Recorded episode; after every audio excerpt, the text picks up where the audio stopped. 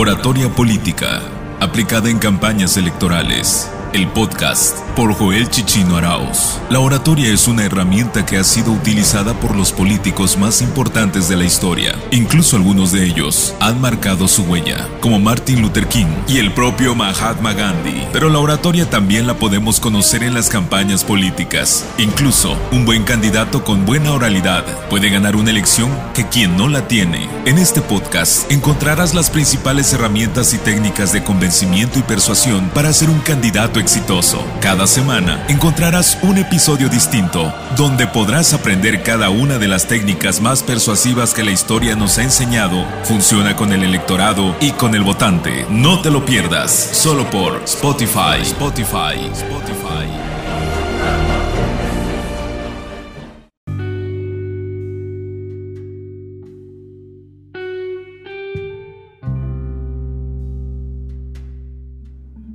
Hola, ¿qué tal? Sea bienvenido a un nuevo episodio de nuestro curso digital denominado Oratoria Política aplicado para campañas electorales. Yo soy Joel Chichinaraos y me he encargado en cada uno de los episodios previos de este podcast de explicarte cada una de las herramientas poderosas de persuasión y convencimiento que se aplica a esta guerra electoral llamada campañas políticas.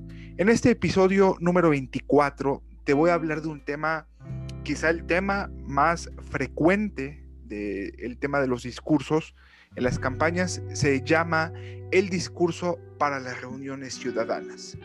El 95% de las veces que hable el candidato va a ser eh, frente a ciudadanía, grupos pequeños. Principalmente eh, aquellos grupos pequeños este, que se vayan a llevar a cabo en virtud de la pandemia porque no dudo que va a haber reuniones presenciales por el tema de la pandemia, pero van a ser limitadas. La gente va a tener miedo, no va a salir, aparte de que quién sabe cómo se comporte la cuestión sanitaria de aquí en adelante. Y si se va a llevar a cabo, también se van a llevar a cabo, quizá mediante las plataformas. Entonces pensemos los dos escenarios. Eh, este podcast se va a ir dirigido hacia un discurso tanto digital como presencial, pero al final son reuniones ciudadanas, que son eh, las reuniones ciudadanas ya estando dentro de campaña electoral, por eso lo delimito desde ahorita, estando ya desde campaña electoral, campaña ya eh, dentro de los del calendario que nos marca la ley, eh, no de manera previa, dentro de campaña, pero aquel, todo aquello que no son ni discurso de arranque ni discurso de cierre. Quizá haya posicionamientos ante medios de comunicación, ese es el otro escenario. Le dedicaremos un podcast muy específico al tema de los posicionamientos ante los medios de comunicación, pero el día de hoy vamos a hablar de estas reuniones. En estas reuniones hay muchas, suceden muchas cosas. De hecho, este, puede ser que nos increpen cosas, que nos acusen o que nos llevemos los aplausos. Es donde generalmente siempre nunca falta el pancito y el atole eh, o de los apoyos ciudadanos que siempre se dan en este tipo de reuniones. Pero bien, como es mi costumbre y para cuestiones didácticas en cada uno de los podcasts, quiero, te traigo o quiero explicarte ocho puntos de, eh, que son puntos a considerar para llevar a cabo la elaboración del discurso en estas reuniones ciudadanas. Es decir, ocho cuestiones previas que tienes que tomar en cuenta al momento de preparar tu discurso. Quiero, antes de comenzar eh, a explicarlos, quiero aclararte y quiero pedirte un gran favor. No improvises. ¿Qué quiero decir esto? No vayas así en blanco. Siempre prepárate, siempre discute la estrategia en cada uno de en cada una de las reuniones. No vayas así como así porque si no vas eh, con algo debidamente pensado, debidamente preparado, evidentemente puede haber una gran posibilidad de que te entregues malos resultados. Entonces, prepárate, entonces este, elabora y considera estos puntos que te voy a decir a continuación. Punto número uno. Primero, elabora tu discurso si es que lo preparas o si es que lo escribes o si es que eh, elaboras pequeños bosquejos eh, el discurso político tiene una característica y elabóralo así, toma en cuenta esto. Prepara frases cortas, es decir, ideas cortas. No hables ideas, obviamente ya dije desde un principio, evita las, frases rebuscadas, pero también evita los párrafos largos. Eh, habla mediante frases cortas, es decir, ideas cortas, obviamente debidamente conectadas, pero donde no necesiten una explicación redundante o extensa. Siempre economiza el lenguaje.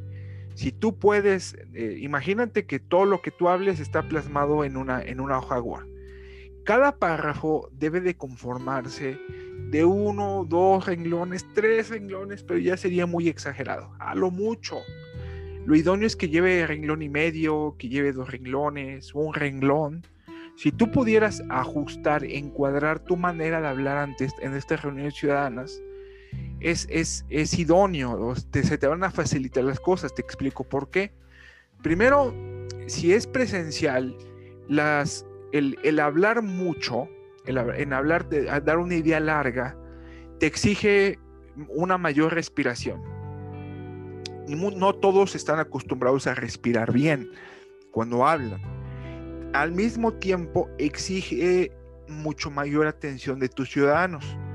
La mayoría no tiene capacidad de retención. Entonces esto hace que en el segundo o tercer renglón ya se están perdiendo de la idea porque ya es una carga de información.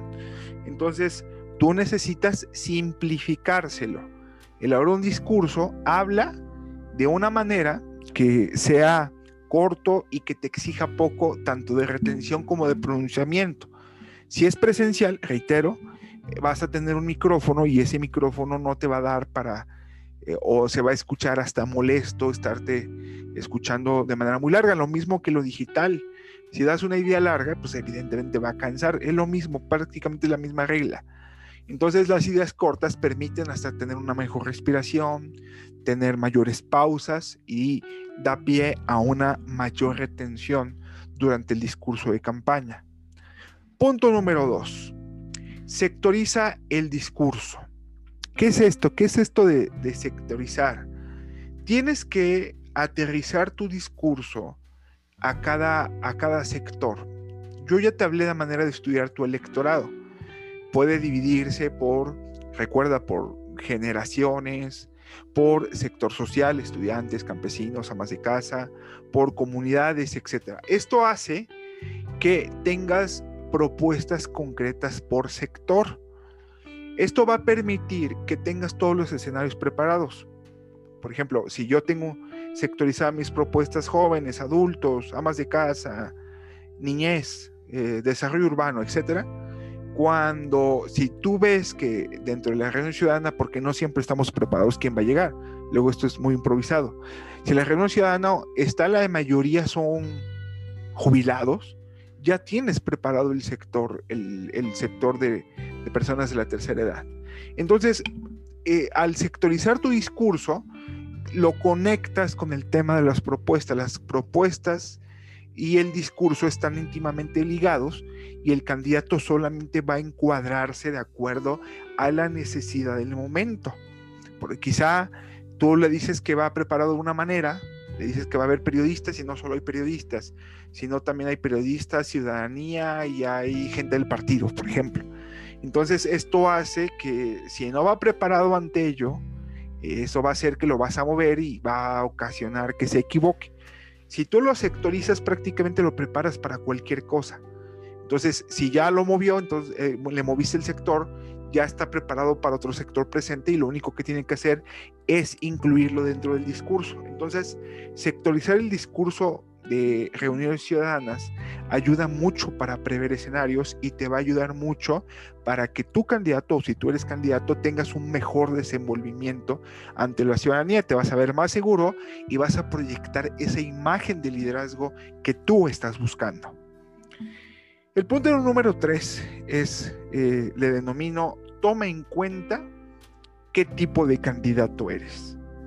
¿Y a qué me refiero? Eh, evidentemente, de acuerdo al tipo de candidato que eres, es la manera en cómo te vas a ayudar. Escoge una herramienta de acuerdo, para las reuniones ciudadanas, de acuerdo al tipo de candidato que eres. Hay tres tipos de candidatos eh, analizados desde el punto de vista de habilidad verbal. Los candidatos que sí hablan, es decir, que tienen buena retórica, que tienen buena fluidez al momento de, expresarse en público. Los candidatos que medio hablan y los candidatos que de plano no hablan nada. Vamos a ver cómo los podemos ayudar y de qué manera podemos, de qué herramientas podemos tomar en consideración para estos tres escenarios. La herramienta para la persona que sí habla pues ¿qué hay que hacer? Hacer que se luzcan, hacer que sigan utilizando eso, no moverse del guion. Pero ¿cómo los ayudamos? Los ayudamos presentándoles esquemas, esquemas mentales. Es una herramienta muy importante donde el candidato únicamente va a ver el orden de las ideas. Pueden ser, eh, puede ser un cuadro sinóptico, puede ser el, esquema tipo neuronal, el esquema como un árbol, eh, un mapa mental. El, mapa que más se sienta eh, cómodo el candidato, preséntale tú un esquema a cada reunión ciudadana eh, para que él tenga una guía, para que tenga una secuencia y para que verdaderamente esté preparado.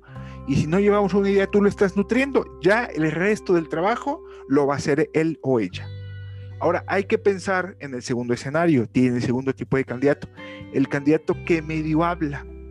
¿Qué hay que hacer con ese candidato que medio habla? Hay una herramienta que se llaman los bullets.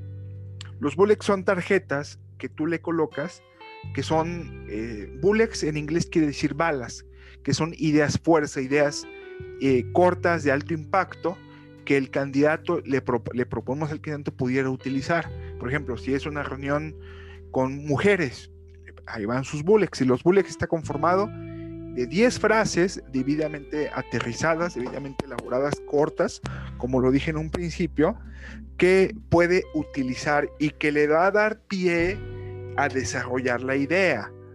Por ejemplo, si le decimos la educación es el tronco que sostiene la sociedad. Esa es la frase.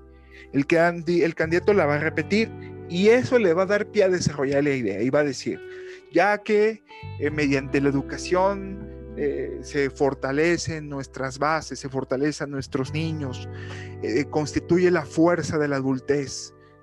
Ya le abonó algo a, a lo que tú le diste, pero tú le estás dando pauta para que él deje volar su imaginación y para que él desarrolle de esa habilidad de la que se caracteriza. El tercer punto, el tercer tipo de candidato es el candidato que de plano no habla. Ahí hay un dilema en todos los que nos dedicamos a estos los discursos. No, algunos utilizan el tema de los discursos leídos. Yo creo que sí es una opción, pero es cuando ya no te queda otra opción. O sea, cuando de plano ya no hay otra cosa que hacer. Elabórale un discurso íntegro, un discurso textual para que el candidato se apegue al guion. No es lo idóneo porque va a aburrir, porque va a ser monótono. Algunos candidatos, los discursos leídos los hacen suyos y si los le echan enjundia, le echan emoción y pues, se convierten en atractivo, pero la mayoría de las veces no constituyen, no, no conectan con, el público. De la, misma, de la misma manera, nos encontramos este, ante esa circunstancia cuando de plano el candidato no sabe hablar, una herramienta, una herramienta muy importante para este tipo de cosas es que el candidato no hable, es decir, o que hable lo menos posible. Es decir, tener a un tercero, puede ser un maestro de ceremonias, que se lleve el protagonismo del discurso o poner a otras personas, por ejemplo, el candidato, si es candidato a presidente de comunidad, que se haga acompañar de los otros candidatos para que ellos lo ayuden eh, y al final se pone a hablar o habla al principio y ya, o sea, no hay que tampoco sobreexponer al candidato, ¿sí? Aquí te abono algo, si es con un candidato que habla, que es el primer supuesto, eh, aconsejale que no se quede parado, que camine en el público, que camine entre las filas, que tenga un contacto o que individualice su participación. Bueno, esos son los tres escenarios. Regresamos a los puntos. El punto número cuatro de estos que te he preparado es escoge anécdotas de alto impacto. Recordemos que el storytelling, que es el arte de contar historias que ya lo mencioné en un podcast previo, El storytelling es una herramienta muy importante para romper el hielo, para hacer un trato más humano, para entretener a la gente y para conectar mejor. Sabe, pero no todas las historias conectan. A veces hay candidatos que son muy anecdóticos, pero son historias aburridas o son historias que no tienen una moraleja o que no tienen nada que ver con la campaña política, con lo que estamos hablando. Y la gente, en lugar de conectarlos, la gente al final la, la confundes. Entonces, de lo que se trata es de que escógesela hay gente hasta que lo invente, pero no, no te sugiero que lo inventes. Escógele las historias de más alto impacto y darle un, un, catálogo de 10, 15 historias diferentes que tengan utilidad diferente, ya sea para romper el hielo, para hacer reír, una historia conmovedora, una historia para sorprenderse, para impactar, para resaltar su capacidad como candidato, para resaltar eh, los defectos de la oposición. Escógele historias. O tu candidato escógete historias, pero ponlas a consideración. No creas que lo que te gusta es lo que gusta a la gente. La gente necesita ser entretenida, ya sea digital o presencial. Cualquiera de las dos obedecen el, el mismo supuesto.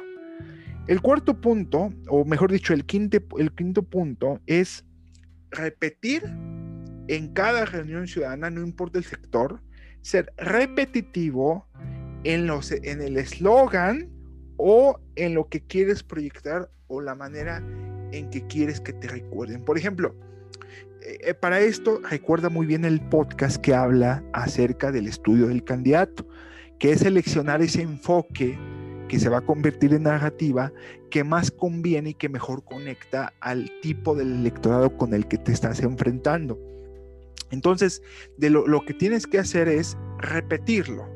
Por ejemplo, si tú quieres llamarte el candidato del pueblo, eso es la manera en que quieres que te recuerden, te conozcan y crees que eso te va a llevar al triunfo.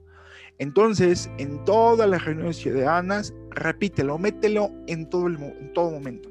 Yo como candidato del pueblo o como candidato del pueblo les digo esto, como candidato del pueblo les digo el otro. Me han dicho que soy el candidato del pueblo esto te sirve para lo, para anecdótico, o como candidato del pueblo propongo esto, todo el tiempo, todo el tiempo.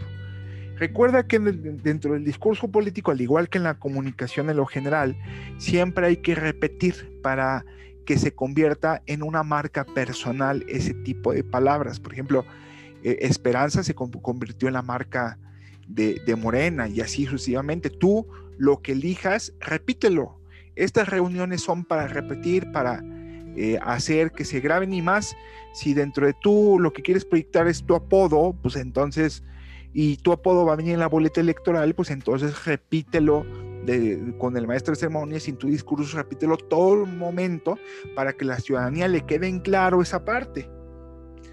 Siguiente, el siguiente punto, que es el punto número 6, es que en todas las reuniones eh, ciudadanas, en tu discurso, toma en cuenta al anfitrión.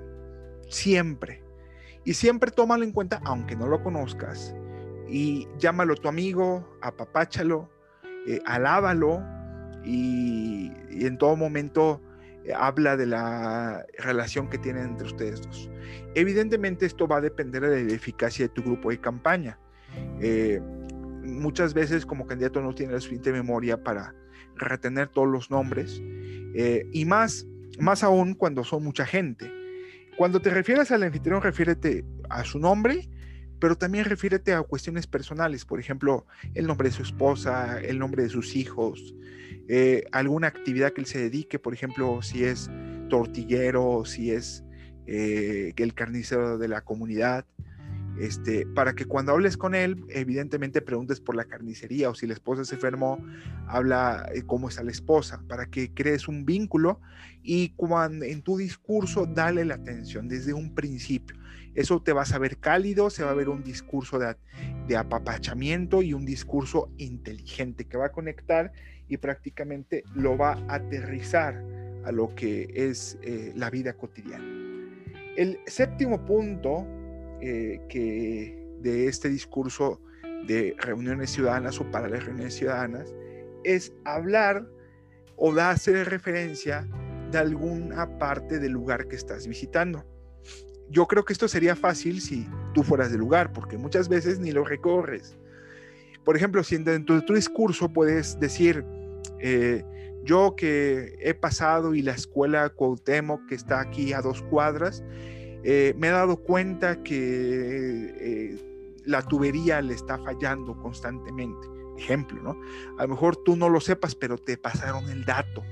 Y ese dato va a hacer que tu discurso se personalice y la gente va a decir que estás poniendo atención a las necesidades. O por ejemplo, puedes decir, yo aquí caminando y dándome cuenta acerca de la banqueta sobre la calle 16 de septiembre, la calle algo que está en malas condiciones, estás haciendo una referencia al lugar, estás personalizando, eso va a hacer que conectes. Entonces, hacerlo, hacer un punto de vista o hacer un, un enfoque sobre donde te estás parando va a ayudar a que te conviertas en un eh, líder de buena presencia, humano, aterrizado y que conecta muy bien con, su, con sus votantes. Y el, el, último, el último punto que te pido tomes en consideración para esto del discurso para las reuniones ciudadanas es que lleves a cabo lo que yo he denominado el discurso interactivo, que ya lo he explicado en un episodio previo. El discurso interactivo, recuerda, es un discurso donde intentas hacer un diálogo, donde no hay necesidad de que tú seas el protagonista de todo el speech, de toda la reunión. Pide opiniones, haz preguntas concretas, haz que hable tu público. No importa que te enfrentes ante detractores. A veces esos detractores podemos darles vuelta y pueden eh, podemos convertir a su ataque en una fortaleza, en una virtud para nuestro discurso, dándoles la atención siempre y cuando tú también utilices buena inteligencia emocional, porque si no eres una persona impulsiva, que va a atacar también, entonces mejor ni lo intentes, pero para eso tienes que estar debidamente preparado. Bien, estos fueron los ocho puntos del discurso para las reuniones ciudadanas. Espero y te hayan sido de mucha utilidad. Yo soy Joel Chichinaraos. Espero y recomiendes este podcast si es que te está gustando. Recomiéndalo, escríbeme a mis redes sociales. Te espero en el siguiente capítulo que muy pronto lo subiré. Muchas gracias.